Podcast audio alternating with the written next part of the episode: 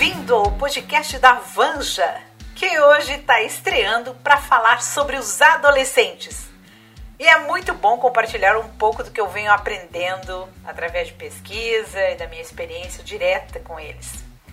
Quanto mais eu estudo e convivo com os adolescentes, mais eu me encanto com esta fase de transformação. Eu sou completamente apaixonada por eles que até criei um espetáculo de teatro para mostrar ao mundo a beleza e a dureza que é essa fase.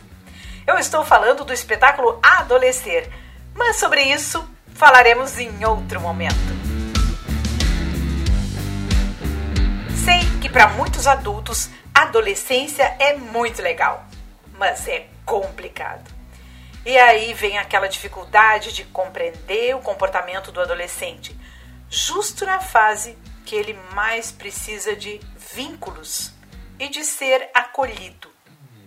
Se você deseja que seu adolescente mude, mude o seu olhar sobre ele. A frase é do psiquiatra, psicanalista e escritor argentino Juan Davinazio, autor do livro Como Agir com um Adolescente Difícil e tem tudo a ver com o que a gente vai falar hoje aqui. Eu sou Vanja Camichel e o assunto de hoje é Meu filho mudou. Meu filho mudou fala sobre essa fase de mudanças que é a adolescência e sobre o aceitar os filhos sem preconceito, do jeito que eles são. Então hoje, no podcast da Vanja, teremos um pequeno trecho de uma cena do espetáculo Adolescer, um bate-papo com o nosso convidado especial, alguns depoimentos e uma curiosidade de como surgiu a ideia desta cena. Adolescência é a idade dos encontros.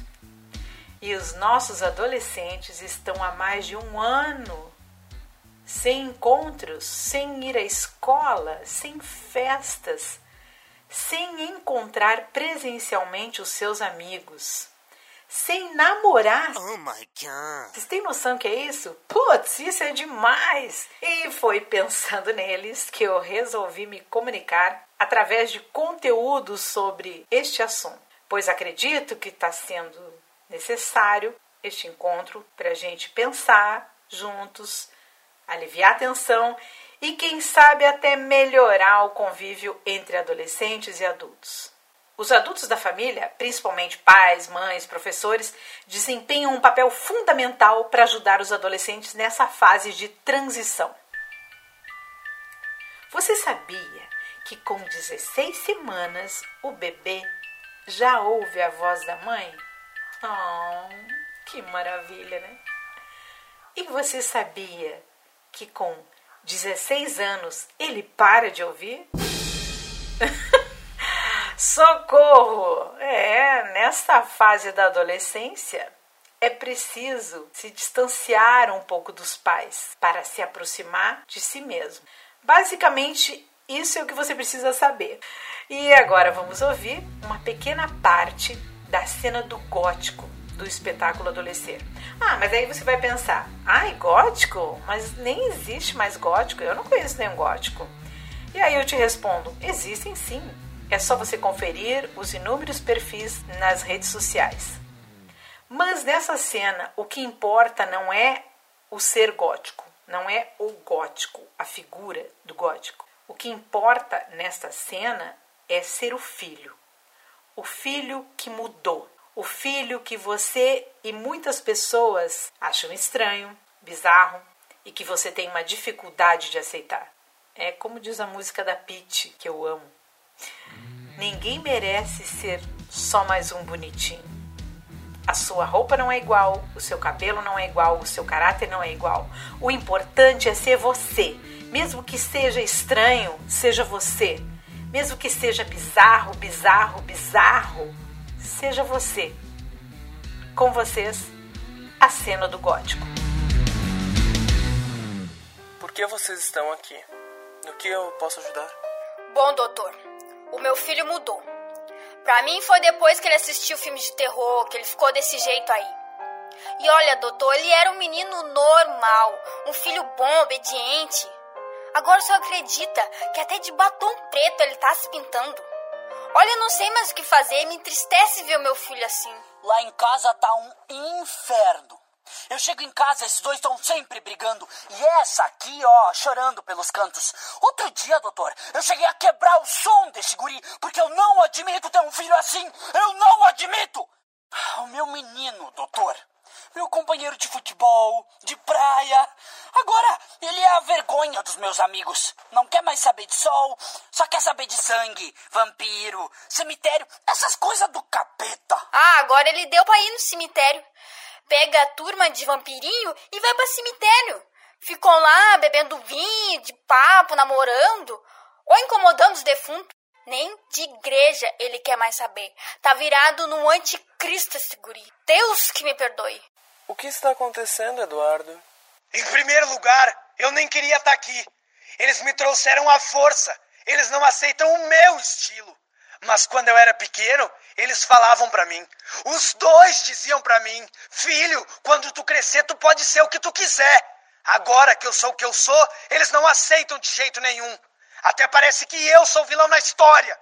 E o que você é, Eduardo? Eu sou gótico. Ah, vou te dar gótico. Vá capinar um pátio, guri. E o que é ser gótico? Como é isso de ser gótico? Ser gótico é ser diferente. É não ser igual às outras pessoas. A gente não gosta de barulho, de zoeira.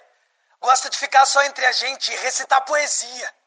E eu gosto mesmo é de ir no cemitério. Cemitério, doutor. Cemitério. Vê se é lugar de criança aí. Eu gosto de ir no cemitério porque lá é um lugar calmo. Tranquilo. Ninguém te encontra lá. Tu fica assim, ó. Sossegado. Pra mim, ele se esconde atrás dessa máscara. Ele criou esse mundo de fantasia que não existe e fica vivendo isso aí. Às vezes, eu acho que é para esquecer o que ele passou. Eu sempre fui batalhadeira. Lá em casa, todo o dinheiro que eu ganho só dá para comida. E eu criei todos meus filhos sozinha. Mas e o pai? Onde esteve esse tempo todo? Não fala! Não fala que não se fala esse tipo de coisa aqui! Eu vou falar porque eu paguei. A gente é separada há muito tempo.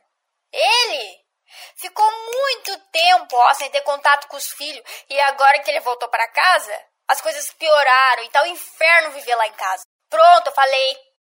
Penso que Eduardo se sente triste.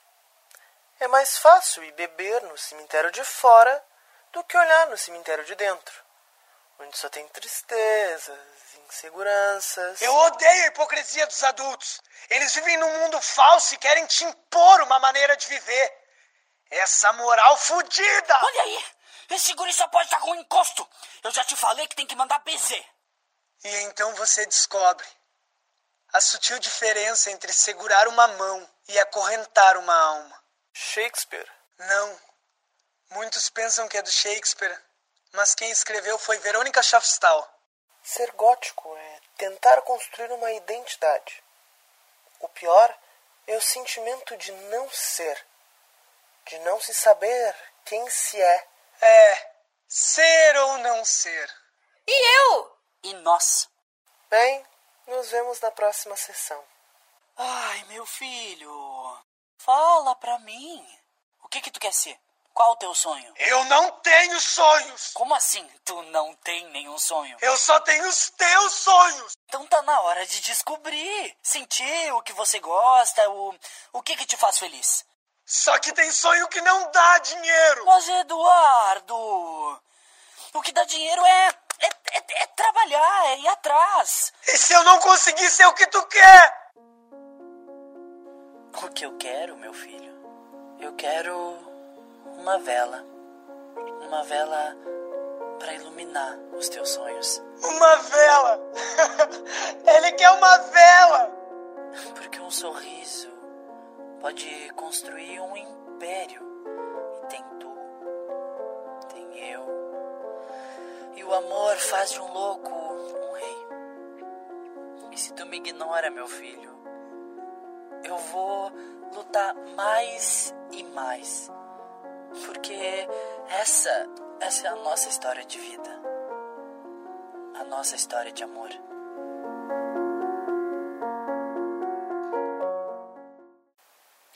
Esta cena teve a participação da atriz Rafaela Lima e dos atores Guilherme Fraga, Gustavo Toledo e Pedro Schilling.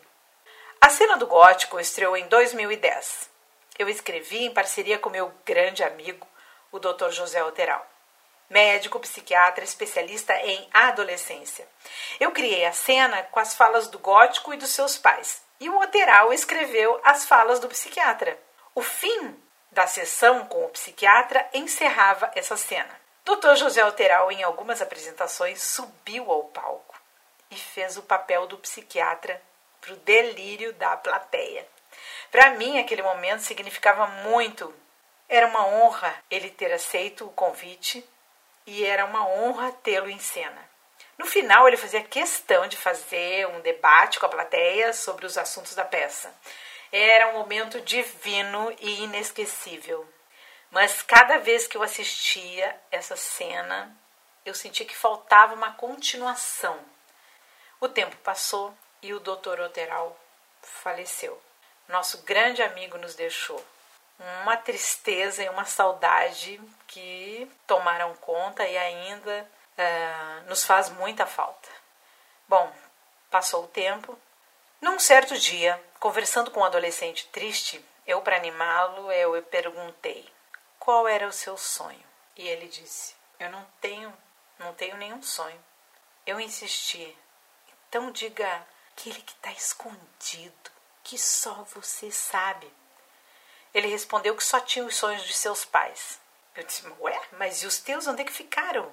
E ele: "É que tem sonho que não dá dinheiro." Então qual é o teu sonho de hoje, de agora? Me fala. Ele disse: Meu sonho de hoje seria um, um encontro com meu pai. Igual quando eu era criança, sabe? Quando ele me abraçava, a gente ria, jogava futebol, ele vibrava quando eu fazia gol, ele me carregava, montava de cavalinho nas suas costas. Ai, a gente era muito feliz. E ali, no meio daquela tristeza, eu vi um brilho no seu olho. Eu vi a alegria de quando ele falava do pai. E eu perguntei: Mas e o que, que aconteceu? Ele disse: É, que agora ele não me aceita mais. Não gosta das coisas que eu gosto, não consegue mais conversar comigo.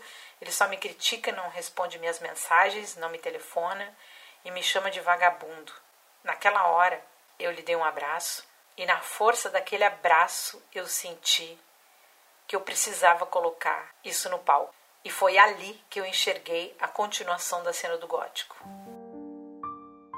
O desejo de ser aceito e de ser amado. É tão simples.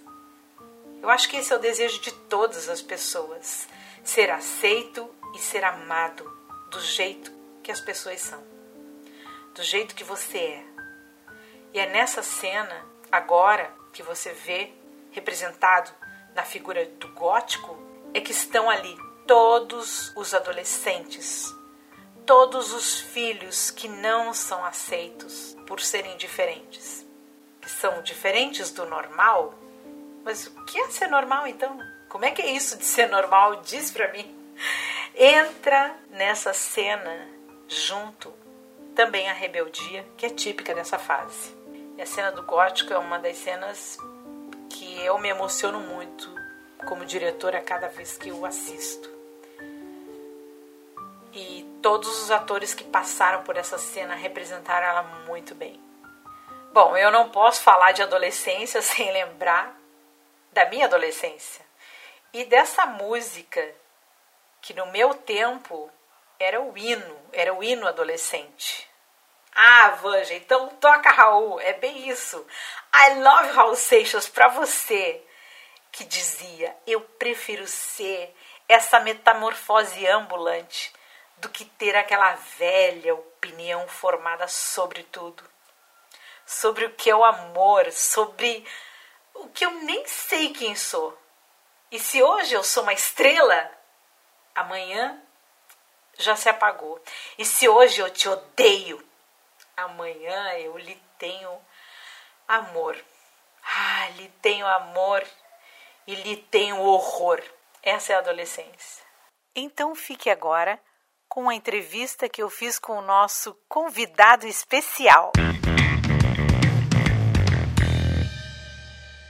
Bom, e hoje nós temos aqui a participação de um convidado muito especial, que é o Dr. Daniel Aires Dávila, que ele é médico, psiquiatra, psicanalista, graduado pela Universidade Católica de Pelotas e pelo Instituto Abu Chaim, Porto Alegre. O Dr. Daniel atua também em clínica privada e na rede pública de saúde. Seja muito bem-vindo, doutor Daniel. Para mim é uma honra ter a sua participação nesse podcast para a gente conversar sobre os adolescentes e agora a gente comentar sobre essa cena do espetáculo Adolescer, a cena do gótico, que é uma cena muito querida por, por todo mundo que assiste. Eu que agradeço a oportunidade de conversar contigo, Vanja, sobre, sobre esse teu trabalho agora na, com um podcast, enfim, eu conheço um pouco da tua trajetória, é muito bacana poder participar contigo aqui na é, poder fazer essas incursões assim na, na, numa, numa área tão importante que é a cultura, né? Acho que vocês têm um papel importantíssimo e nós assim é, chatos médicos acabamos é, fazendo algumas incursões, tentando tentar explicar é uma coisa complicada, mas é porque às vezes nem precisa, né? É tão explícito ali que a gente não precisa. A ideia tua é numa conversa, assim, que a gente possa conversar sobre, sobre essa cena, sobre família, né? Isso. Isso. E, e principalmente sobre os adolescentes, que nessa pandemia, né, uh, estão em casa, uh, então é a época da, da convivência, do grupo, né, de namorar, de de aventuras, de muitas coisas e eles estão em casa. Então é, é com todo carinho que eu tenho por essa fase que eu considero uma das fases muito importantes, a fase do ser ou não ser.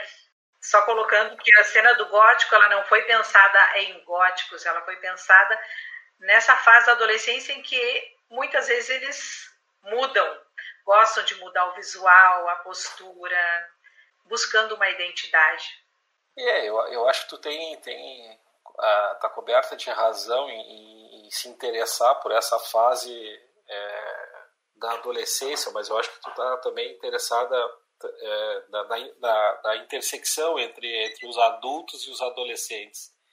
E esse processo é, de transformação, né, é um período assim de transformação muito tumultuado, muito conturbado, né, da nossa existência, né, que, no, que nos deixa marcas, né, nos deixa marcas e que e que nos transforma, né. Então a, a cena do a cena não, a, o áudio do, do gótico é, é essa essa essa questão narcísica, né, no sentido de que o pai, né, é, ou a mãe que investem naquela criança, né, como a continuidade deles, e, e, e ao mesmo tempo é, a resposta dele, do, dele, filho, que afeta profundamente esse narcisismo, né, ou seja, é, é o investimento narcísico que mais afeta o nosso narcisismo, né, ele, ele, ele nos realmente nos mexe, né? E essa essa mexida, né, entre entre uma geração e outra é um cimento interessante, né, de, de, de transformação. Para a geração anterior que se acomoda, né, na, na, na sua vontade de mudar e na, na geração é, que vem que quer mudar tudo, né, né e fazendo tudo igual, né? Então é, é, eu acho que a cena acho que remete a isso, né? É, são, é uma riqueza de, de informações ali, né? Mas eu acho que é essa, essa, essa, essa mistura entre, entre é, a, a geração é, que, que antecede e a geração que sucede. O quanto a, a, ambas se transformam, né? Enquanto uma impõe algo na outra e a outra é, diz não, é, eu não quero isso, né? E acaba fazendo muito parecido às vezes, né? Enfim, eu acho que a cena se remete a isso, essa essa, esse, esse arranjo é, de gerações, né? E aí, aí a gente tem bastante, aí tem bastante coisa para a gente ver, né? Nisso aí, né? Nesse, nessa intersecção entre, entre uma geração e outra. Sim, Pelo menos é. foi a leitura que eu fiz, né?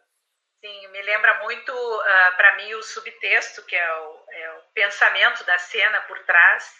Uh, vem muito quando eu, eu lembro da cena do gótico, é, uma música do Tempo Não Para, que diz: A minha metralhadora é cheia de mágoas, eu sou o cara, sabe?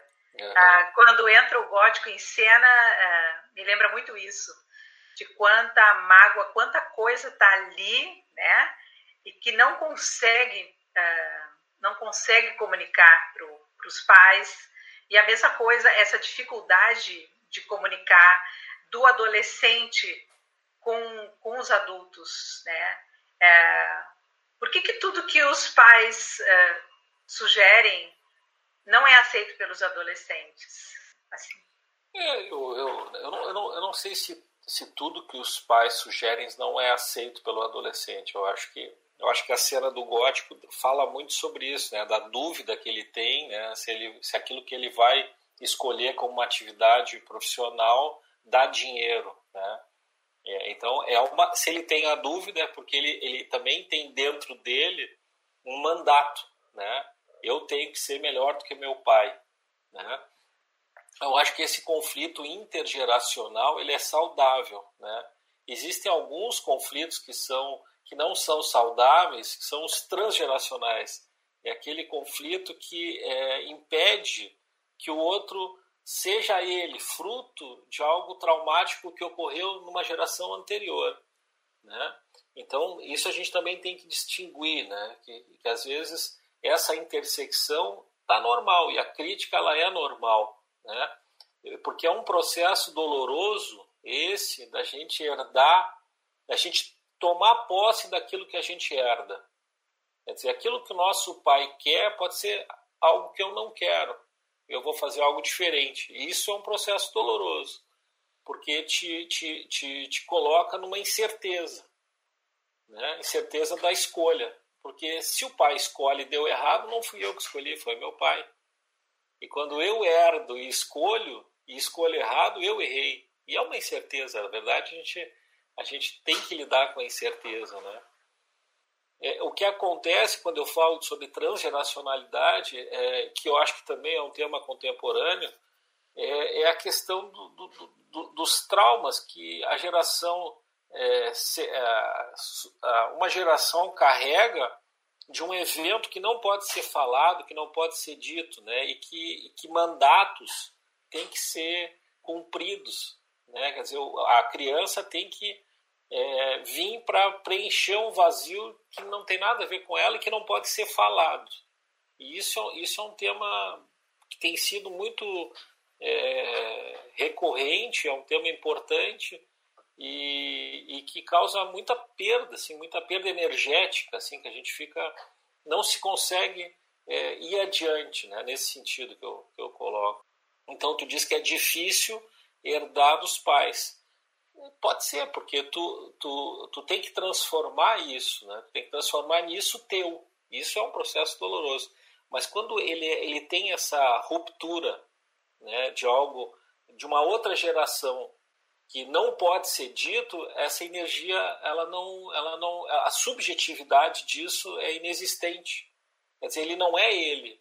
Ele não é ele, porque é como tu, tu usasse o termo um, um termo shakespeariano né, do, do, do ser ou não ser. Para aquele que observa, é um questionamento, mas para aquele que vive, não é um questionamento. Porque tu é. Quando tu é, tu pode pensar. Quando tu não é, tu não tem pensamento. O pensamento, ele, ele sucede o nascimento. Né? Tu primeiro tem que ser, para depois tu poder pensar. Não é penso, logo existo. É o contrário, eu existo, logo penso. Não. Aí, aí, é um questionamento, né? A, a, também um filósofo, né? Porque a existência ela, ela, ela precede o pensamento, né?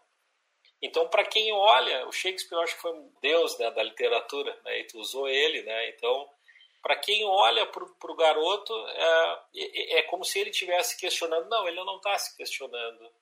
Ele está tentando se construir. Ele vai para o cemitério se construir. Isso é um negócio muito interessante também. Que ele muito, vai para o cemitério para ele conseguir ter paz, silêncio, que em casa eu ele não, estava tendo. Eu, eu, não, eu não sei se ele tem essa. Eu não sei se é isso. Eu acho que é simbólico essa, essa ida para o cemitério, né? Eu acho que é. E é também simbólico em relação à, à transição entre, entre, os, entre aqueles pais idealizados e os pais reais, cheios de defeitos e falhas, Sim. Que também é uma, é uma morte, né? Também é uma transição com morte, né? A ruptura daquele espaço aconchegante, nem sei se tão aconchegante, na cena não é aconchegante, né? É uma família, uma mãe que mantém, né? e um, pai, um pai que foi ausente por muito tempo, que agora quer ditar ordens, né? E ele tem que sair daquilo, tem que se montar naquela, naquela, naquela, naquele cemitério, né? Não sei se é tão, eu não sei se é tanta paz assim lá, não, né? E tem um aspecto de produzir um horror assim os pais, né? Eu faço aquilo que tu mais odeia, né? Tu, eu quero chocar, né? Também Sim. tem isso, né? Os adolescentes têm muito essa característica, né? De eu quero fazer o completamente inverso né, do, do que, que eles fazem, do que, que eles, dos valores deles. Eu quero, quero impressionar. Essa também é uma característica adolescente, né? Sim, e o medo maior eu vejo ali da mãe é o medo que o filho se perdeu, né? Ah, tá virado no anticristo esse guri, imagina tá passando batom preto, tá, né? Tá se vestindo de preto, tá daquele jeito. Então, é, o medo do filho se perder e, e o pai é a vergonha dos amigos, né? O que, que vão falar, né? Tipo, é, o pai nem tava, né? Que ali na cena mostra que o pai ficou bem ausente muito tempo e quando, uhum. ele, e quando ele voltou a situação estava essa e agora eles só brigam e não conseguem se entender. É verdade, é o, o é, tu vê é, é uma é uma família é, que pode ser como várias famílias que a gente conhece, né? Hoje contemporaneamente, né? Que que se agregam e se agrupam de uma forma é, eu ia dizer diferente, mas tem sido é, tem sido o nosso dia a dia, pelo menos assim dentro da clínica, é, tanto privada quanto pública, né? Isso, isso a gente vê com bastante frequência esse tipo de arranjo, né? Não é não é não é incomum não, é bem bem comum essa cena, acho que remete a gente a pensar, né? Sobre nos torna assim mais empático, querer olhar o lado de cada um, né? O lado da mãe, da dificuldade de manter aquilo, né? De sustentar, de todo o meu dinheiro é para alimentação, né? É, do pai que, que, que, que, volta, né? Volta porque tem os amigos que olham para ele, ele tem que ter uma família. Todos os amigos têm uma família. Cadê a tua família, né? Tem uma questão assim, né? É, e, e, do filho que, que tenta entender o que, que se passa ali naquele que, que aqueles dois estão juntos, né? Porque é, tem uma coisa importante que, é, que eu acho que, que, que, a cena também relata é a falta de amor, né? Porque tu, é, tu, tu, tu, tu tem que dar sustentação para o outro se desenvolver e para o outro ser ele, né? Tu falou em ser ou não ser, né? Uhum. Tu tem um papel, o que que tu é, o que que tu quer ser, né? Eu, eu, eu te desejo isso, mas o que que tu vai fazer com isso, né? E isso na, no, na cena ali parece, é, no áudio, parece que o amor parece que não, não, não, não é a coisa mais importante. Né? Sim, mas, mas, mas ali é, é, como se ouve, né? Que o pai relembra que eles jogavam bola, relembra que iam para a praia. O filho diz, ah, eles diziam que quando eu era pequeno. É verdade. Ah, né? É verdade, ah, é verdade. Você pode ser o que quiser que a gente. E agora eu sou o que eu sou e eles não aceitam de jeito nenhum. Agora eu virei o vilão da história, né? O que ele comenta. É, é verdade. Me lembrasse essa, essa passagem da, da, do que, que no começo era. É, claro que é, é uma, é, uma, é, uma, é uma construção, né? É, sim, pode ser. É verdade, faz sentido, sim. Tem, tem um pouco de amor. Não é só amor, não é só ódio, não é só conhecimento, não é só pertencimento, não é reconhecimento há um conjunto de vínculos que nos unem, que nos agregam, né? É verdade, tem amor também. Dá a impressão que falta, né? Eu tive a impressão que faltava amor nessa família, faltava empatia. Eu achava, eu achei que faltava isso, né? Mas eu acho que nesse momento que eles estão ali, está faltando sim. Eu é. acho que houve antes. E eu acho que ali eles se perderam. Claro, claro, que nós estamos falando de uma cena de tensão, né? E quando a tensão está, está forte, é difícil o amor aparecer, né? É, é uma tensão, né? É uma tensão de, de, de, ruptura entre aquilo que eu desejo e aquilo que tu quer fazer com o que eu desejo. Então é, é, é, é uma, é, uma, é uma passagem de assassinato, assim, de dizer assim, eu não, não te quero, não quero seguir os teus passos, eu vou seguir os meus. Né? Eu, eu vou te matar dentro de mim, né? com essa minha metralhadora cheia de mágoas, porque tu me prometeu o céu e, e me entregou o cemitério. Ah. pode ser, pode ser. É, então, pode ser. parece mais de mágoa, né? Tu, tu tava vendo amor, né? Eu, eu, eu tava vendo mais a mágoa. Mas tem, tem, tem de tudo, né? A gente se agrega por todos esses vínculos, né? Ah, tem uma outra música que eu gosto do, do 3030, que é a, é a, banda, né? Eu tô falando aqui, nós, os, os, os adultos, né? Que é uma música chamada Mundo de Ilusões, que diz Nesse mundo de ilusões onde passamos nossos dias, eu não posso ser quem eu sou. Minha vida se confunde em meio a cenas vazias de ódio e de amor. Pergunto, o ódio e o amor vivem juntos? Eu acho que eles Porque... convivem, né? Acho que eles convivem. A gente, tem, a gente vive essa dualidade, né? Desde o nosso nascimento, né? Tem, tem vários autores assim que fazem muitas referências sobre isso, né? Mas eu acho que eles convivem, assim. Acho que o amor e o ódio, ele, o quente e o frio, a, a satisfação e a fome, né? Então, eu acho que ela, ela, ela, é, ela, a dor e o aconchego, eu acho que isso aí vai estar muito ligado às coisas táteis, ao, ao físico, ao visual, ao sensorial. Acho que isso, isso vai, vai, vai ter, sim. Acho que o amor e o ódio vão estar tudo que eu quero e me é prazeroso, ótimo. Aquilo que não é prazeroso é, é ruim, né? Então, sem dúvida nenhuma, a gente vai ter que lidar com isso. Ah, doutor Daniel, eu comecei a estudar adolescência há uns 35 anos atrás, porque eu era professora de educação infantil, de maternal.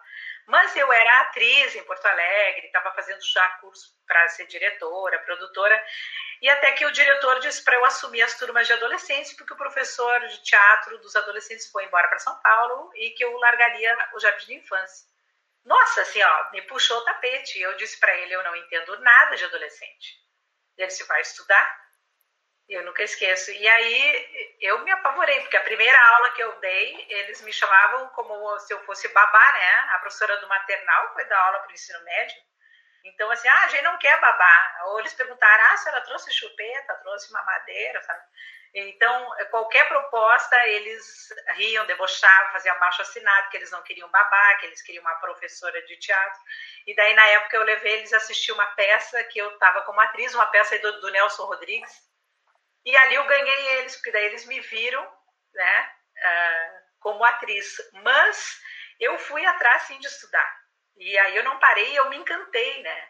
E eu gosto muito da, da adolescência e de descobrir cada vez mais todos esses mistérios que tem é, nessa fase e que ela se transforma, que eu, eu vejo assim, que pode ser em qualquer cidade do mundo, do interior, que país, é todos mais ou menos as mesmas características e pelos mesmos caminhos que passam mas alguns com, uh, de acordo com a, enfim, uh, da região onde moram, mas quase todos passam pelas mesmas coisas. Então eu vejo assim que essa fase quando você que eu notei a diferença, tá? Quando eu trabalhava com as crianças pequenas. Quando você é pequenininho, os pais entram na brincadeira. Se você quer se vestir de Barbie, aí eu, a família inteira faz a casa do Homem-Aranha, todo mundo vive o Homem-Aranha, vive a, a, a, vida da galinha pitadinha, fica nesse mundo de fantasia sem problema algum. Quando chega na adolescência, se o menino ou a menina resolver se vestir ou assumir o personagem cosplay de gótico, ou pinta o cabelo de verde, ou resolve deixar, sei lá, os meninos pintar as unhas, as meninas uh, cortar o cabelo. De... Se você criar um personagem que não era aquele dito menino normal ou menina normal, os pais se atrapalham. Como se a fantasia não pode existir na adolescência para a construção de uma identidade. É como se fosse algo proibido, algo vergonhoso, que parece que tu vai perder o teu filho se ele entrar nessa, né? Mais ou menos isso que eu, que eu sinto. Enfim, é, Eu acho que, eu acho que é interessante isso que tu está falando, em vários sentidos. Vamos pensar assim. O primeiro sentido, a gente tem que pensar, é muito diferente tu, tu, tu lidar, tu, a relação que tu estabelece com uma criança no mundo de fantasia, que ela é só fantasia, no mundo adolescente, onde há, onde há uma ruptura da fantasia. Né? E, e, e os desafios são outros. Né? Os desafios são é, é da busca de uma identidade da, sexual, né? Da, da, da, descoberta da sexualidade e da agressividade. Então, é, é, é óbvio que tu lidar com uma criança é, de, de 10, 12 quilos, 20 quilos, é diferente de lidar com um adolescente de, de, de 90. então, fisicamente é diferente. E ele vai te impor uma, um desafio maior, né? Porque é o momento onde tu vai empurrar o peito da, da, daquela criança que, que tu facilmente, com a mão, tu, tu, tu, tu, tu, tirava da tua frente e, e vai ter um momento que aquele peito vai travar. E tu vai ter que, tu vai ter que, eu estou falando simbolicamente, né? Tu vai ter que, é, essa resistência vai te impor também uma transformação de tolerância também, né? De permitir que ele é, possa experimentar, né? Se tu é um bom pai, tu vai poder é, permitir que ele experimente, né? A agressividade dele também, né? Aí tu tá falando, do, tem uma outra questão, assim, de... É, é, é, porque também é uma reedição, né, é, é lembrar que, que os pais são finitos, porque quando eu digo que o, que o filho atinge o narcisismo, ele te lembra da tua finitude, porque tu começa a lembrar da tua adolescência e do quanto tempo está passando, né? E está passando é, é, é, uma maneira assim simpática da gente enxergar isso, mas é de quanto tempo tá te, tu não tem mais, né? Que tu tá perdendo, né? Cara, eu ganhei mais um ano, não, eu tô perdendo mais um, né? É uma, é, é o contrário, né? Então, então é, é, é, e aí tem a questão da sexualidade dos pais também, né? Que também é, é colocada em xeque, né? A agressividade dos pais que também é colocada em xeque. Então, e, e, é interessante isso, porque que tu tá, tu tava colocando, ah, eu, ele, eu vim como babá, né? E agora eu tô, eu sou, vou trabalhar com adolescentes. Eles te vendo como uma babá, né? Ah, vem aqui a babá, a professorinha, né? E, e, quando tu te, tu te empodera, né? Só, eu, eu faço coisas bacanas aí que talvez você se interesse, né? E eu, eu, eu estudei, eu tô, eu tô querendo falar a língua de vocês, né? Tu vê, tu tu busca uma música deles, que tem a ver com, com essa passagem deles. Então, tu te apropria de uma linguagem deles. Né? Isso é uma coisa que tu tem feito há muitos anos, né, mas tu, tu gosta de, de, de, entender a linguagem deles, do que, que é que eles estão falando, né? Que sofrimento é esse que eles têm? Isso te interessa, né? Então, quando, quando eles, eles, eles percebem alguém que consegue escutar eles, é, é como se essa ponta da flecha na ponta da flecha, ajudasse eles a entrar dentro da sociedade, da cultura. Né? E, e é de uma forma muito lúdica, de uma brincadeira, né? do teatro, da possibilidade deles se, de, se experimentar né? É, ludicamente. É rico isso, né? é muito rico. Então, é, é, eles te veem porque tu também te, te permite isso. Tu dá sustentação para que eles possam ser. Tu não diz para eles o que, que eles têm que ser. Tu, tu, permite que eles possam experimentar. Tu permite que eles, eles experimentem, né? Isso é interessante, né? Isso é interessante. É uma fase de experimentação, né? Teatro é uma ferramenta maravilhosa para adolescente por isso, porque ali se permite sim viver uh, essas fantasias, entrar nesse. Eu não concordo contigo, eu discordo de ti. Tu discorda? Eu discordo. Eu acho que o teatro é uma ferramenta para o ser humano. Ah. Não é para o adolescente, eu acho que é uma ferramenta para a criança, para o adulto, para o idoso. Pra, eu acho que é uma ferramenta da cultura, não é só para adolescente. Eu acho que adolescente eu acho que é bárbaro, mas, mas eu acho que está faltando mais isso para a gente, sabe? A gente precisa, a gente precisa é, eu acho que eu, outro dia eu, eu ouvi isso e gostei, ouvi não, eu li isso e gostei muito. Ela disse assim, oh, o cinema é uma arte muito interessante, porque o cinema é a arte da, do corte, né? É a arte do corte, da edição. Né? Às vezes, às vezes tu, tu, tu, tu, conversa com uma atriz e ela diz assim, pá, eu fiz essa cena, essa cena era assim, essa, mas o diretor cortou. Foi cortando. Grava um monte, assim, horas, horas, assim, dias gravando. Ah, ela estragou o filme, porque o filme para mim estava perfeito. E aí ela contou as cenas e contou os finais e eu disse, pá, estragou o filme. Até a minha ilusão, assim, ela estragou. Então, o cinema, ele tem a sua riqueza, né? Ele tem a sua riqueza. E o teatro, é, ele é diferente do cinema, porque o, o teatro é, é, é, aquilo que eu te disse que eu li, é, é, é como se fosse uma missa de corpo presente. Uhum. É ao vivo, uma, ali, na hora. Ali, o corpo está ali, né? A gente está vendo, é diferente do tudo, de tudo pela internet, ou pela televisão, ou é, uma outra ferramenta. Elas têm valor, não estou dizendo que não tem valor, mas o teatro, ele é vivo, porque tu, tu, tu tu entra dentro da, da, da, cena ali, tu sente aquilo de uma forma, eu acho que diferente. Tem o cheiro, tem a luminosidade, tem, tem essa magia toda da, da do som, é, de, de, da, do, do ângulo que tu tá vendo, né? Eu acho que eu acho que aí é nesse sentido que eu discordo de ti, eu discordo. É, é, é, um momento, é um momento de encantamento, é, né? Tu é apaixonada pela adolescência e pelo teatro, eu diria, eu diria, mas não é isso. Eu acho que tu não quis dizer, eu quis te provocar mesmo. Mas eu achei legal porque teve uma época que eu dei aula de teatro para os pais dos meus alunos Uh, eu, eu achava alguns pais muito estressados, assim. Uh, e aí, na época, eu sugeri, se eles não queriam fazer um grupo, a gente fez, sabe que foi uma experiência incrível, porque os pais chegavam no final da tarde, jogando as gravatas, tirando o sapato, arregaçando aquelas calças, eu disse, meu Deus, essa calça linda, e tu vai se rolar no chão, ah, que se rale, depois entendeu? Tirar o paletó, tirar as mães, né, que vinham algumas vestidas de médica, secretária, é, colocavam uma roupa e, e eram era duas horas assim, ó, que eles parece que pá, saíam, né? É, é como se dava uma chacoalhada, mexeu, liberava as emoções, as tristezas, tudo. É, tem, tem e, vo, e, volta, e voltava para a vida, né? Sim. É... Agora, uma aula incrível que eu dei, Daniel, foi para a terceira idade, que agora eu estou na terceira idade, né? É, e porque eles têm muita vivência. O adolescente tem corpo e não tem vivência. Então, para criar, para improvisar, para botar texto, é difícil porque eles têm pouca vivência. Mas eles têm a parte corporal desenvolvida, pode fazer o que quiser, né? Nem tanto porque eles, eles é, com o computador eles quase não exercitam, né? A parte física. Mas os avós, eles têm as histórias, as músicas que embalaram, assim. Nossa Senhora, eu não conseguia dar aula porque eu ficava chorando por dentro em cada palavra, eu ficava bebendo as palavras que eles davam nas aulas. Foi gratificante. Eu dei uma aula só.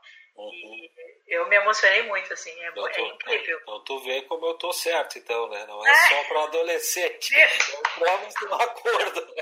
Entramos num acordo. Eu acho, eu acho que talvez tu, tu, tu tenha essa questão, assim, de eu fico na, naquela coisa mais rígida. Eu fico com as crianças, que eu já aprendi, agora eu aprendi adolescente. Eu sei que tu trabalha com adulto e trabalha bem, não é trabalha mal, não trabalha bem. Mas eu quis te provocar. Tu disse que é só adolescente, eu disse, não, é para todo mundo. Acho que a cultura se, se, se beneficia muito do teatro. É, nós, nós, eu estou torcendo para que isso melhore, para poder voltar para o teatro e ver peças de teatro. E, ah, tem, tem feito muita falta assim, para a nossa vida, né? Sim. E para ti, eu imagino que muita, né? Mas para nós também está fazendo muita falta. Né? É, muitos profissionais é, aí, mas... Muita coisa. Mas eu quero te perguntar, tem uma frase que o gótico fala, que é sobre a sutil diferença entre segurar uma mão e acorrentar uma alma. Ah, o que, que os pais podem ajudar os seus filhos adolescentes nisso? O que, que seria para um pai segurar uma mão eu acho que a tua, a tua, a pois é, quando a gente ouve uma, uma, poesia tão, tão bem feita, é ruim da gente querer explicar a poesia porque ela já está bem feita, né? A gente tenta ela já está bem feita. A gente faz essa incursão, né, na, essa leitura. na cultura, e aí eu tenho, tenho receio da gente estragar aquilo que está tão perfeito. Mas eu gostei também dessa frase, achei a frase ótima, né? E me remete a pensar no que, que é, é, segurar a mão, né? E, e, a palavra que eu escolheria, que eu elegeria, seria sustentar, né? o quanto uh, temos responsabilidade enorme, assim, enorme responsabilidade de, de sustentar. Sustentar não é levar, é, é servir de apoio. Porque quando a gente serve de apoio e sustenta, né, é, eu gosto de uma frase, de uma metáfora que uma professora uma vez usou, né, que a gente tem que ser aquela mão invisível do pai que ensina a criança a andar de bicicleta e fica atrás. E a criança olha para um lado e olha para o outro e não enxerga a mão, mas ela está ali. E quando a criança aprende a andar, ela, ela, a mão desaparece. Então a gente saber se a gente oferecer uma, uma possibilidade, mas também desaparecer. É permitir que, que, que, que é, seja que ele, a, a, que ele que ele torne dele aquilo que ele herdou, né? Tornar dele aquilo que ele herdou. Então, quando quando tu permite isso, e quando tu permite, eu diria assim, é, inconscientemente, assim, quando tu, tu, tu, tu é isso, né?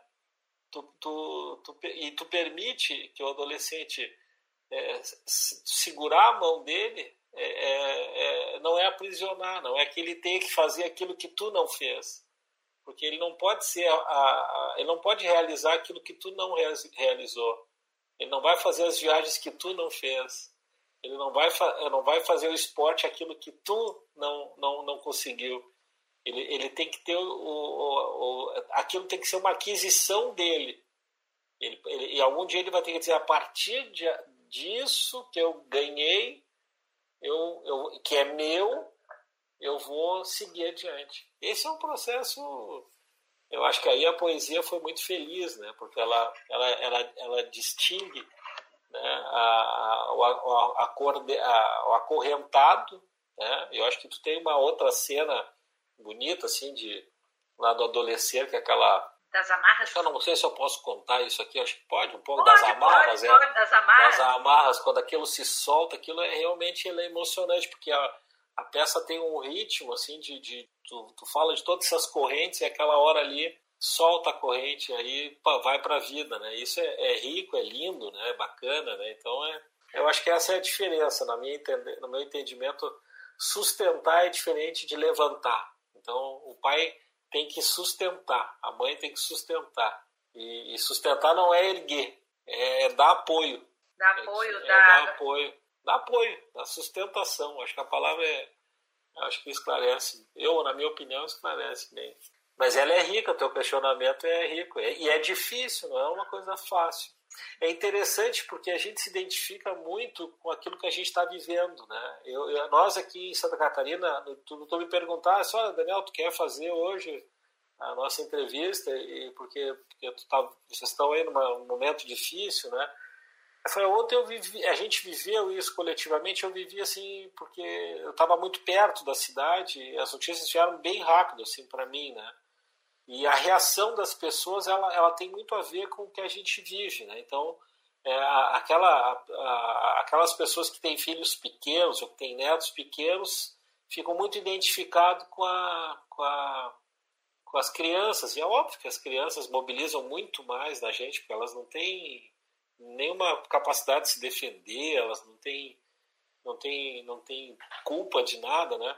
Aí as foram os, que foram os bebês que foram os bebês assassinados, né? E depois as professoras que estão que estão ali de uma de, um, de, uma dedicação com aquelas crianças e muitas porque gostam, acho que essa uma delas era gostar, as duas gostavam muito daquilo que estavam fazendo, né? E, e, trabalhar com crianças sempre é bacana e também faleceram defendendo aquele, aquilo que não era que não era o filho delas, mas estava sob a guarda delas, né? E, e, e, o ódio assim por ele assim pelo pelo pelo, pelo agente que causou tudo isso né?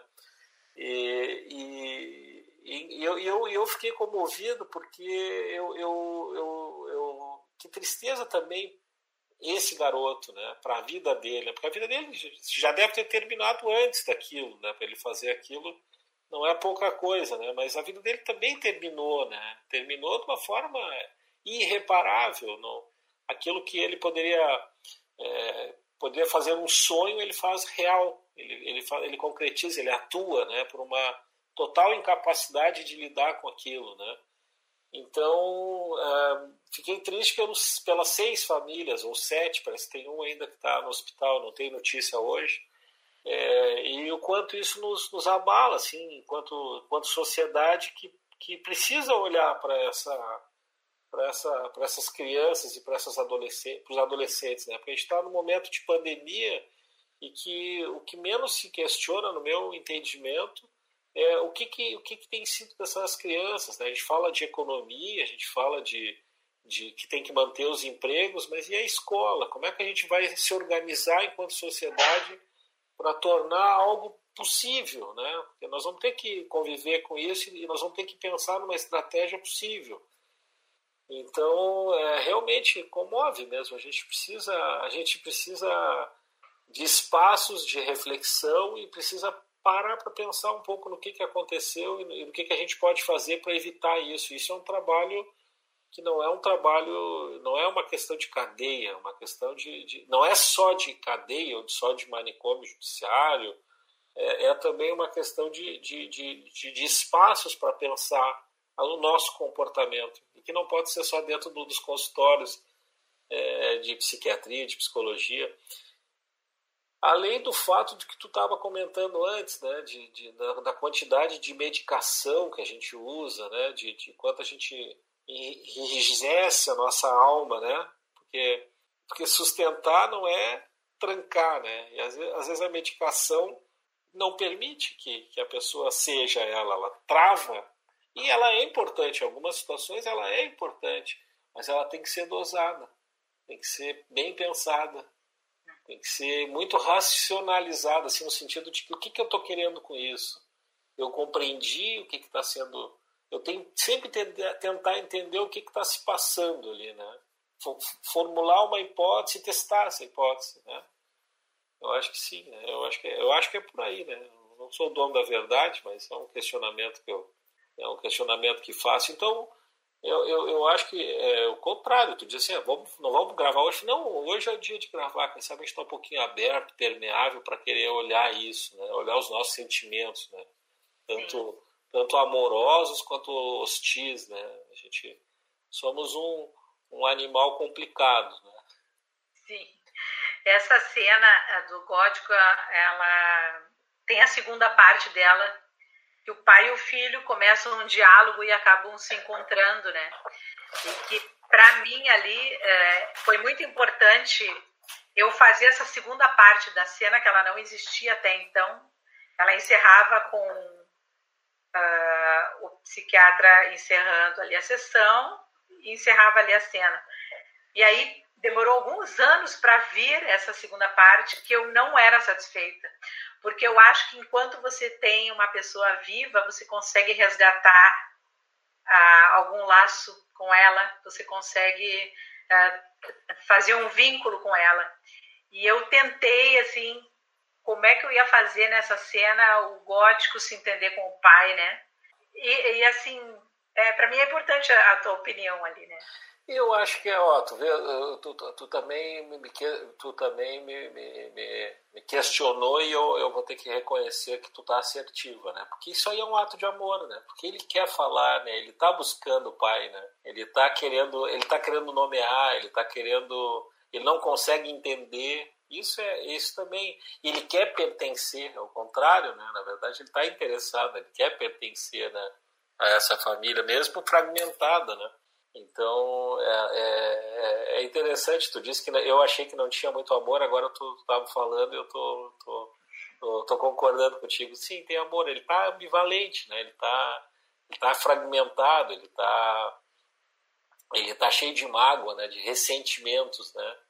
E, e esse é um espaço interessante né? na, na família de, de poder curar esses ressentimentos, poder testar as metralhadoras de é. mágoas. Né? E como que tá os adolescentes de hoje da pandemia, doutor Daniel? Como é que o senhor vê a situação? O que, que a gente, como adulto, pode fazer?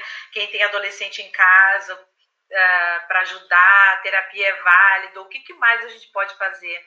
Porque eu vejo, assim, que, que uh, não só os adultos, está todo mundo muito... A gente está muito à flor da pele, assim. Está muito sensível. E aí, essa sensibilidade uh, se transforma em raiva, em ódio, em crítica. As redes sociais estão aí para mostrar quanto ódio, quanta coisa sendo dita, né? A boca, eu sempre dizia que a boca de um professor pode castrar um aluno, né? Eu acho que de qualquer pessoa. Dá uma luz para nós. Olha, eu acho que a gente. É... Como é que está o adolescente contemporâneo, né? Bah, eu acho que. Eu, eu, acho que é feliz isso que tu disse, né? Eu acho que o adolescente, ele, ele é adolescente em qualquer tempo, né? Ele, ele, ele, ele vai ser adolescente e é um processo de transição. Eu acho que está muito difícil para o adolescente é, contemporâneo, porque é, eu vejo que eles têm muito poucos espaços assim de, de, que são deles, assim espaços lúdicos deles que eles podem é, experimentar, né? É, isso, isso, isso eu percebo assim, a, as cidades não, não, não, não são assim é, não são todas as cidades né, que, são prepar, que preparam espaços para esses adolescentes. Ele acaba ocupando ruas, guetos. Né? Isso, isso, isso é interessante. Né? Antigamente a gente, tinha, a gente não tinha casas de festas para criança. Isso é, uma, isso é uma aquisição muito contemporânea. Né? E eu acho que a gente não tem ainda espaços para adolescentes, né? assim, públicos, né? democráticos, inclusivos, né? É, eu acho que a gente tem que pensar assim, acho que primeiro, é, acho que os, os, nossos governantes deveriam é, estar atentos a isso, né, e, e, e, proporcionar isso. Acho que não é uma coisa tão complicada assim da gente pensar não só na, na, na nas ah, nos espaços para construção de empresas e, e doação de terrenos para empresas, mas também espaços é, lúdicos para adolescentes também, né? Construção de pistas de skate, construção de lugares para eventos e shows, ou praças abertas. Isso eu acho que é, é, é bem importante. É, em relação a nós, adultos, é pensar que a gente é, se transforma é, também, não só na infância, mas na adolescência, né? vou pegar uma poesia do, do Mia Couto, que é um, é, um, é, um, é um escritor que eu gosto muito, né? E, e, e é uma, uma, poesia bem curtinha, né? Ele, ele escreve assim, é, biografia, é o título da poesia dele. Ele diz assim, todo o meu nascer foi prematuro. Agora, em meus filhos, vão me dando as luzes. Eu descendo, sim, do que, do, do, do que hão de vir. Né? É, é interessante porque a gente também se transforma com eles, né? porque eles são a, a, é um processo assim criativo incrível, né? de transformação. Né? Então a gente muito do, do que somos dentro da cultura está relacionado com a com a adolescência, com esse processo de, de desconstrução para construir de novo, né? Então eu acho que a gente tem que ser sustentação, mas também ser uma, uma, um limite, uma barreira que permite, que permite essa experimentação. Né? Não, não é permitir tudo, é, é, é, é, fazer uma barreira. Né? Porque eles são ótimos assim em, em desconstruir todo o status quo, mas eles são muito pouco efetivos em fazer coisas simples. Por exemplo, arrumar o próprio quarto. Eles ah. mexem em computador, eles fazem coisas incríveis, mas eles não conseguem arrumar o quarto, eles não conseguem cumprir tarefas fáceis. Então o adulto tem que colocar esse, esse estabelecimento dessa, desses limites e, e, ajudar nesses aspectos. Né? É interessante, essa, essa mistura ela é, ela, ela é muito rica para ambos. Não, não é assim, ah, eu vou fazer uma doação, vou cuidar do adolescente. Não, eu vou aprender com o adolescente. Eles têm ah. ideias interessantíssimas. E os adolescentes que, te, que têm a sorte de, de, de ter contato com adultos criativos e vivos, né? Também vão, vão aprender muito, né? Porque é claro que tem experiências, né? Sim, eu vejo essa troca. Eu vejo muito que, por exemplo, assim, quando é criança até adolescência, você fica escova os dentes, tá na hora do banho, escova os dentes, tá na hora do banho. Eles só vão dar valor a escovar os dentes quando começar a beijar. E, e, só vão começar a tomar banho quando começar a sair com as namoradinhas, né? Sair. Aí, aí não precisa mais a mãe se preocupar em banho, porque eles tomam banho, se perfumam, escovam horrores os dentes. Sim. Então aí tá, transformação e a mudança, né? Antes não agora, precisava. agora eu, eu acho que eles estão passando por. Todos estamos passando por um momento difícil, né? Mas eles estão passando por um momento, eu acho que mais difícil, porque tu ficar na frente do computador, né? E não ter contato físico, né? Porque adolescente também é contato físico, né? É, chuta um, dá um, um sacaneia o outro e, e é muito bom estar perto né, dos amigos, é, se inserir no grupo dos iguais, né? achar a tua tribo, né? Isso é uma coisa tão bacana, né? A gente é uma época que a gente é, eu, eu, eu, ouço às vezes os pacientes dizendo, ah, eu sou amigo do sujeira, do dos apelidos, Os apelidos, né? né? Isso é muito engraçado, né? O sujeira hoje aprontou uma, né? O falcatrua. Quem que é, como é que é o teu amigo? Oh, um é sujeira, outro é o falcatrua. É, eu acho que são, às vezes ficam amigos para a vida inteira, né? E, e, e, apesar do distanciamento daquilo que eles elegem fazer, que conseguem fazer, né? É interessante. Eu acho que eu acho que é uma fase assim muito muito rica, de muita transformação, né? Eles estão passando por dificuldade. A gente vai ter que olhar para eles e, olhar para eles é olhar para nós, é olhar para nós. Não é uma doação, é uma é uma transformação. Né? E nós estamos vivendo um mundo de muita transformação de enorme transformação. Tudo isso que eu estou dizendo hoje pode ser que daqui pouco tempo não tenha. Não, não sei se não vai ter valor, acho que vai, mas, mas, mas o mundo está tá sendo transformado né? bastante, né? Nos nossos costumes, em tudo. Né? O melhor remédio para um ser humano que está em sofrimento é outro ser humano. Maravilha. Bom, doutor Daniel, se tiver mais alguma consideração para falar sobre. É, só lembrando das amarras, né? Aquela cena que para mim ali é o adolescer, que adolescer é crescer, amadurecer. Que essa fase para mim é a fase da realmente da descoberta das escolhas e da liberação de tirar todas essas amarras, né? É adoecer também.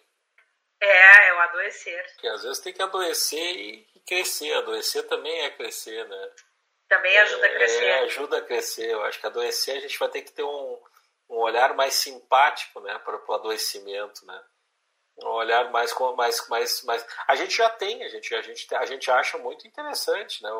Imagina fazer um filme de um cara muito certinho que não acontece nada. É um chato, não vai? Ninguém vai querer ver o filme. A gente, quer ver, a gente quer ver coisas que, que, que são fora do usual, fora do comum, né? A gente quer a gente se interessa por isso, porque nos aproxima, né, enquanto seres imperfeitos, né, que buscam se tornar melhor. Eu acho que eu acho que adoecer, eu, eu, eu, eu, eu acho que é, é, eu, não olho, eu não olho dessa forma assim tão eu não sei, eu, não, eu acho que tu não está olhando assim, né? Mas eu, eu, acho que a gente tem que olhar para o adoecimento não como uma um, tirar o sintoma, mas como o que, que ele quer dizer com esse sintoma, né? qual o significado que esse sintoma tem, né? A serviço do que que está acontecendo isso, né? E porque é um lado muito inteligente nosso, né? Eu acho que isso é um ponto ponto importante da gente olhar para o adoecimento como algo importante. Ó, tem algo errado, né? Essa dor, ela ela quer me dizer algo que eu preciso ficar atento, né? Então eu, a gente tem que olhar para isso, né? Seja seja individualmente, seja coletivamente, né? Então é, é, crescimento, é, mas adoecimento também vai gerar crescimento. Né? É. Por isso que não é só dar remédio, né? A gente tem que, a gente tem que entender o que está acontecendo. Né? O remédio está útil, ele é válido, ele tem a sua utilidade, não tem nenhuma dúvida, né? Mas ele não é só o remédio. E se tivesse que dar um recado para os pais e para os adolescentes? Vivam a vida, vivam se relacionem, se experimentem. Né? Se experimentem, acho que vivam. É, estar vivo é um desafio assim fantástico, incrível, né? É bom, né? Então eu, eu acho que esse é, esse é o recado. É, se descubram, vivam intensamente, amem. Quero lhe agradecer muito, doutor Daniel. Eu que é, agradeço. Foi incrível a gente poder trocar uh, essas ideias. E fica aqui meu convite para voltar em próximas vezes em outros assuntos, né? Eu que o pessoal, e que o pessoal que está ouvindo uh, possa enviar para nós uh, que assuntos que gostaria que a, que a gente abordasse, que perguntas que teriam. E quem sabe vão ver uma próxima. Vamos sim. Um próximo certeza. podcast aí. Eu, eu, eu sou muito grato aqui pela, pelo convite, pela lembrança e adorei participar aqui contigo sempre. E muito bacana, assim. Espero te ver nos palcos em breve. Ah, Saudade sim. disso. É, mas por Não. enquanto a gente vai trabalhando por aqui mesmo e, e é, é uma maneira criativa da gente poder ajudar ou ser ajudado também. A gente está isso aqui também é uma coisa para nós, né? A gente poder se sentir útil, né? Devolver algo que a gente ganhou, né? Eu acho que também por aí. Quero te agradecer muito e com vocês a gente teve a honra de ter a presença do doutor Daniel Aires Dávila, vocês podem seguir ele no Instagram. E, e ele é um cara incrível e eu tenho uma profunda admiração por ele. Estou disponível, Vanja. É um prazer de falar contigo aí, com vocês aí. Eu também. Obrigado, Vanja. E agora vamos ouvir o depoimento de dois atores que já fizeram a cena do gótico. São eles Lucas Ortiz e Rafael Evald. E em seguida, dois atores que atualmente fazem essa cena, que são o Gustavo Toledo e Guilherme Fraga. Essa cena ela representa muito, né, Vanja? Independente da situação, isso acontece no cotidiano das pessoas, Vanja. Os pais e os adolescentes, eles criam um criam um muro entre si, sabe? E saltar por cima desse muro e quebrar esse muro é algo muito difícil. É muito difícil. Eu vivi isso, cara. E digo mais, a nossa adolescência ela vai até mais tempo, ela se estende, sabe? Eu vivi isso com meu pai até meus 20 e poucos anos, Vanjo, até a primeira fase adulta, sabe? E a gente quebrar isso, eu nunca vou me esquecer, cara, que eu precisei fazer uh, a cena do quarto no adolescer, e eu lembro assim, e eu dava aquele texto assim, ah, meu pai nunca disse eu te amo, algo do gênero assim, né? Tá, mas tu já disse que ama ele. E, e a partir dali foi a primeira vez que eu disse que amava meu pai, que eu falei para ele, independente dele falar ou não que saiu da minha boca para ele. O adolescer ele faz isso com os atores, cara. E faz isso com as pessoas que estão vendo. Então essa a cena do gótico, ela ela ela representa a quebra desse muro, a quebra do distanciamento entre pai e filho, sabe? É uma cena linda. Ela é transformadora. Fazer aquela cena foi transformador. Continua sendo. Só lembrar agora, eu tô falando contigo, eu juro, eu tô todo arrepiado.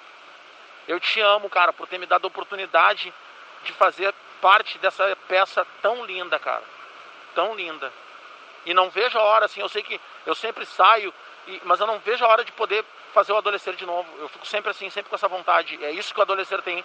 Ele toca a gente de uma maneira, uh, tu toca a gente de uma maneira que é impressionante, tá? É um prazer para mim falar desse personagem, o Gótico. Foi um personagem que eu eu observei ele, porque anteriormente tinha um ator que já exercia esse papel, então eu tive a oportunidade de observar ele e a partir daí criar o meu personagem, né? O mesmo gótico, mas com a minha pegada, a minha visão, com a ajuda da diretora, claro, né? E foi muito interessante porque eu sou filho da terapia, eu sempre fiz terapia, então uh, eu estava saindo dessa fase adolescente, pós-adolescente, iniciando a, a, fase adulta, então paralelamente eu conseguia ter a noção do, do, do gótico, né? Do, do, do, eu conseguia analisar os dois lados, assim, e isso de uma certa maneira me dava uma sensação de maturidade. é, foi, foi algo muito interessante, assim. Foi o personagem que eu, eu, eu, eu mais aprendi, assim. Uh, e, e, talvez um, um, personagem que eu doei muito da minha experiência, assim. Era um personagem muito emblemático e, e era o personagem que pós-peça as pessoas vinham falar sobre ele, assim. Uh, talvez por ser uma cena mais, mais pesada, né? Um pouco mais escura, um pouco mais dramática, assim. Talvez as pessoas se eram marcadas mais por, por, essa, por esse peso todo, né? Então era um personagem que as pessoas vinham falar muito, assim, ah, o gótico, gótico, gótico. E por talvez por esse personagem não ter o nome, né? Ele era o gótico, a cena era chamada o gótico, né? Uh, talvez as pessoas tinham mais facilidade de se espelhar, né? De, de se desprender do personagem e se colocar no lugar dele, assim eu percebia que as pessoas tinham um respeito por aquela cena assim que eu me sentia muito privilegiado. Um, e me sinto até hoje, né? me sinto muito privilegiado de ter podido criar este personagem da minha maneira, com as minhas experiências, claro, com a, as direções da diretora, né? Porém, com a liberdade de, de colocar as minhas próprias, próprias experiências, minha visão, um, e, e, e, com isso eu acho que eu ganhei muito e eu acho que o personagem também conseguia tocar de maneira diferente as pessoas, assim.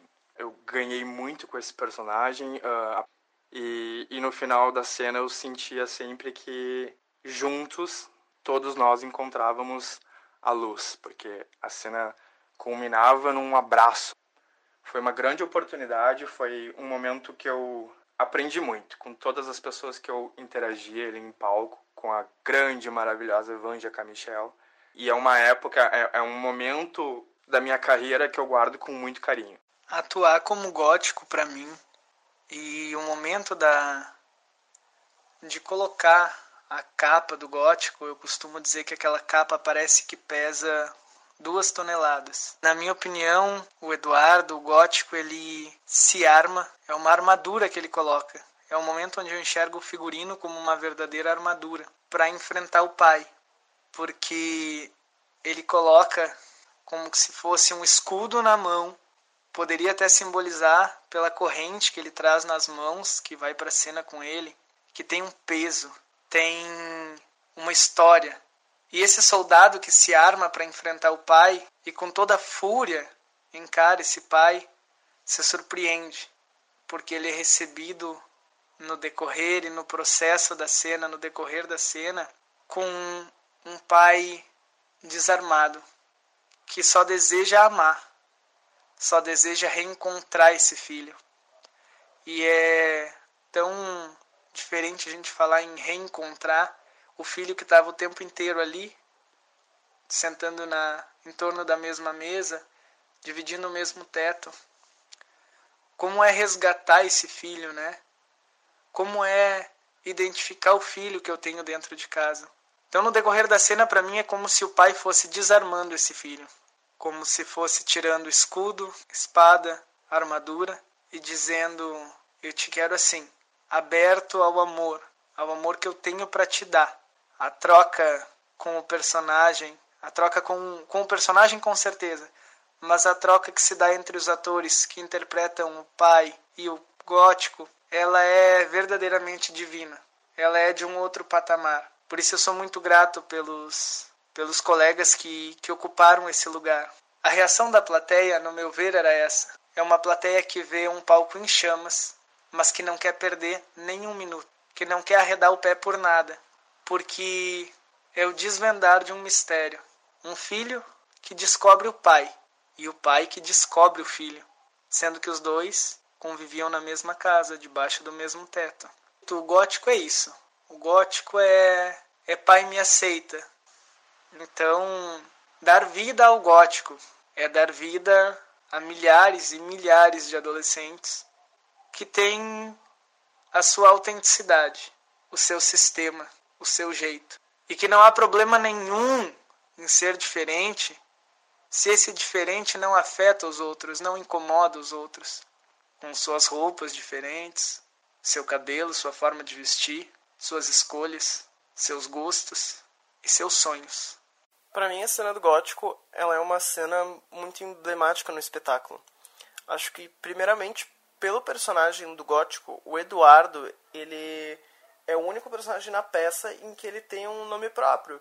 Porque todos os outros personagens que a gente interpreta, eles carregam o nosso nome. Interpretar ele, a gente consegue sentir a energia dele, porque a cena exige uma carga emocional da gente e, e que a gente vai caminhando e trabalhando ela já na hora de, de, se, de se caracterizar.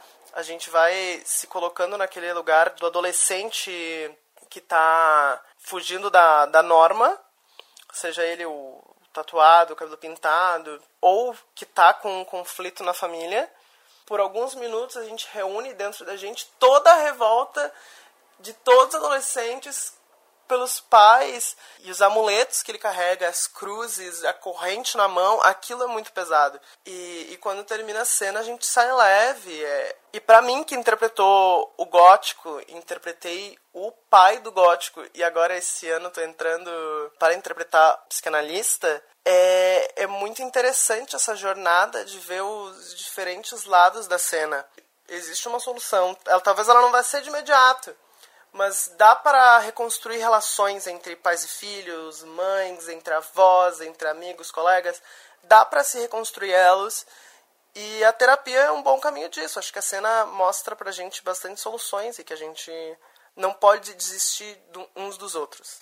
A gente não pode desistir um dos outros.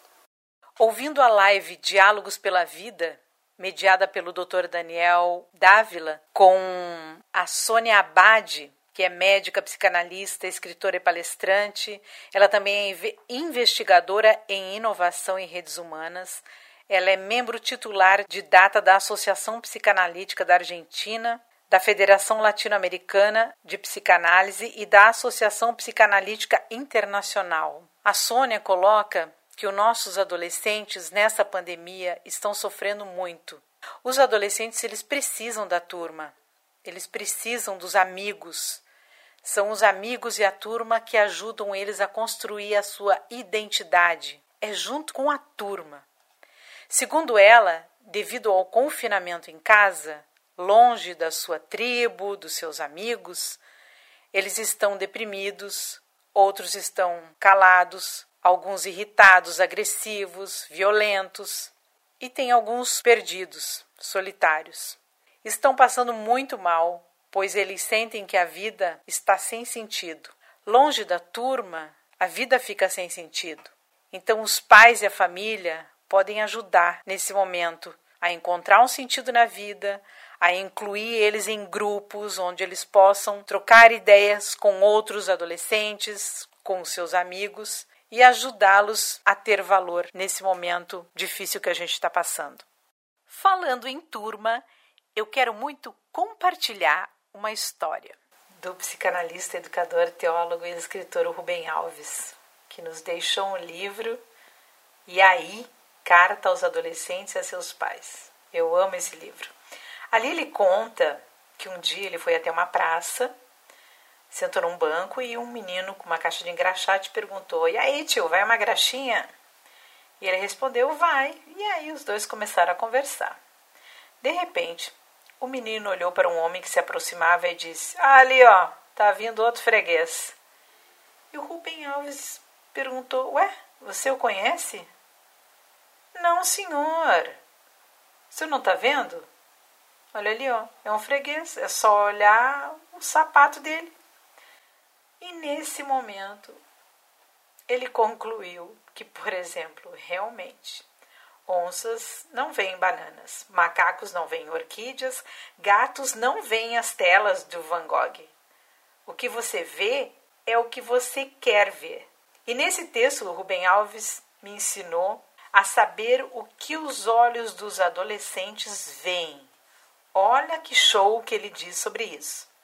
Para os adolescentes, não importa o lugar para onde vão. Os olhos deles não veem cenários. O lugar é apenas o cenário.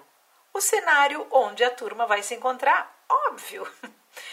Os seus olhos registram uma coisa apenas: a turma.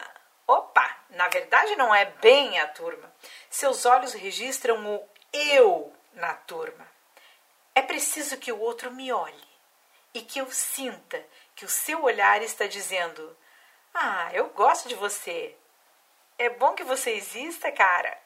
E Rubem Alves continua: Quando você é bebê e criança, importante mesmo é o olhar do pai e da mãe. Mas na adolescência não. Há uma troca dos olhares que agora são importantes. Os adolescentes querem ser grandes e o olhar do pai e da mãe incomoda. Porque os olhares de pai e de mãe são acriançantes. Eles desejam que os filhos permaneçam pequenos que continuem vivendo sob a proteção de suas asas. Por razões de sabedoria, sabem que os adolescentes ainda não sabem as coisas do mundo. Aí os adolescentes fogem do olhar do pai e da mãe. Eles procuram o olhar dos outros adolescentes. Se vocês prestarem atenção, vocês vão perceber que a sua condição se resume em me vejam, me vejam, me vejam. E longe dos olhos de outros adolescentes, eles se sentem perdidos. Então, imagina o que está sendo agora nesta fase de pandemia, onde eles estão longe dos olhos de outros adolescentes. Realmente se sentem perdidos. Então, se você viajar para o litoral, para a montanha, para o deserto, eles vão para esses lugares. Mas eles não veem o que os adultos veem. Os cenários não lhe dão prazer. No mundo dos adolescentes não tem cenário. Só tem outros adolescentes. E para isso só há um remédio: tempo. Se cura com o tempo. E aí está a incrível oração do tempo que o Caetano Veloso nos deixa nessa música. És um senhor tão bonito quanto a cara do meu filho. Tempo, tempo, tempo, tempo, vou te fazer um pedido. E ainda assim eu acredito ser possível reunirmos-nos num outro nível de vínculo. Tempo, tempo, tempo, tempo. Essa música é incrível. De acordo com um artigo do Gilberto Stamm para a revista Ensino Superior sobre como funciona o cérebro adolescente. Olha o que ele diz. É evidente que um adolescente tem o cérebro imaturo, já que, por definição, ele ainda não é um adulto, mas o corpo desenvolvido, já parecido com o adulto, acaba gerando nos mais velhos a expectativa de um comportamento mais maduro, o que se torna fonte permanente de uma frustração. Quem comanda as mudanças na, da adolescência, inclusive a produção do hormônio sexual, é o cérebro. Então é preciso reconhecer o adolescente como alguém que não está pronto e que por isso ele precisa ser acolhido e orientado. Eles. Eles me fizeram sorrir quando ninguém mais parecia se importar comigo. Um dos grandes perigos é saber que a porta para um filho em outros lugares está sempre aberta. E nós adultos podemos exercitar neste momento o escutar. Sim, escutar, assim como você agora está me ouvindo nesse podcast. Eis as sábias palavras, novamente do Rubem Alves. O que as pessoas mais desejam é alguém que as escute de maneira calma e tranquila, em silêncio, sem dar conselho, sem que diga, ah, se eu fosse você. A gente ama a pessoa que escuta bonito. A fala só é bonita quando ela nasce de uma longa e silenciosa escuta. É na escuta que o amor começa. E é na escuta que ele termina. Eu não aprendi isso nos livros. Eu aprendi isso prestando atenção. E Nando Reis, em sua música Laços, nos fala: laços de ternura e aliança, onde ser a diferença. O impossível pode acontecer, então seja adulto e faça a diferença na vida dos seus filhos. Vocês estão vivos e ainda dá tempo. Não importa a idade que ele tem, Assuma o seu comando de pai, de mãe e, se for preciso, também de filho. Vai lá, procura agora, perdoe agora. Vá, ainda dá tempo. É, escute agora. Divirtam-se agora. Se for preciso, discutam agora. Ainda dá tempo. Demonstre agora. Surpreenda agora. Mande uma mensagem telefone agora. Vocês estão vivos e ainda dá tempo. Ame agora, abrace agora, vivam o agora, pois enquanto estamos vivos, ainda dá tempo. Se você gostou desse podcast, compartilhe nas suas redes sociais e ajude o podcast da Vanja a crescer e a viralizar. Uau! Indique esse episódio do podcast da Vanja para alguém que nunca ouviu. Mande suas críticas, elogios e sugestões de assuntos para podcastdavanja.gmail.com Ah, e não esqueça de seguir as nossas páginas no Instagram, arroba podcastdavanja, arroba vanjacamichel, arroba adolesceroficial, arroba oficina adolescer. E no Spotify, ouça Teatro ao Microfone, na voz de vários alunos que fazem aula comigo na oficina de teatro adolescer online. Sim, a gente está no modo online até breve, quando a gente vai retornar ao presencial. Então, se você é adolescente e está a fim de desbugar, perder timidez, aumentar a sua autoestima, fazer novos amigos e ainda aprender mais sobre teatro, Inscreva-se na Oficina de Teatro Adolescente. As aulas são ministradas pela Vanja. Mais informações pelo e-mail oficinaadolescer.gmail.com Ah, e não esqueça, quando o teatro voltar, volte ao teatro para assistir Adolescer. Um beijão para você e até o próximo episódio do podcast da Vanja.